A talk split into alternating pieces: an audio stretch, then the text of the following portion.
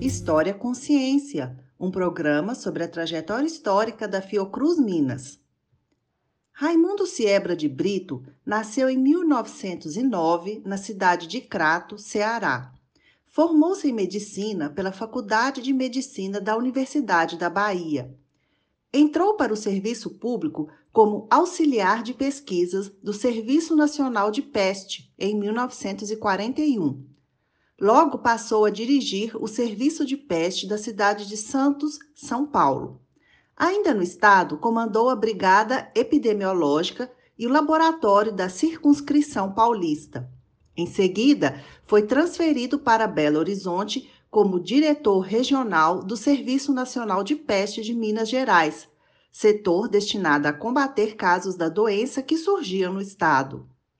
Com a criação do Departamento Nacional de Endemias Rurais, DENERU, Ciebra atuou como assistente em campanhas contra a peste, tracoma e leishmaniose.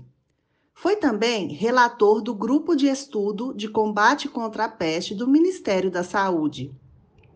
O médico exerceu, em duas ocasiões, a função de diretor da circunscrição de Minas Gerais do DENERU. Além disso, foi representante do Departamento Nacional de Saúde na Comissão Estadual de Entorpecentes. No ano de 1969, Ciebra assumiu temporariamente a direção do Centro de Pesquisas René Rachou até 1970. Com a criação da Superintendência de Campanhas de Saúde Pública, ele passou a chefe da Coordenação Regional 6, abrangendo Minas Gerais e São Paulo.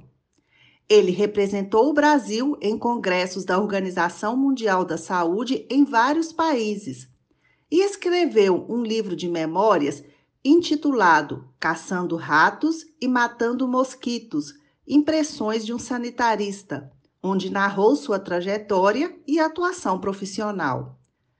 Pelo fato de ter trabalhado durante muitos anos em benefício da população mineira, o médico foi agraciado com o título de cidadão mineiro, concedido pela Assembleia Legislativa Estadual.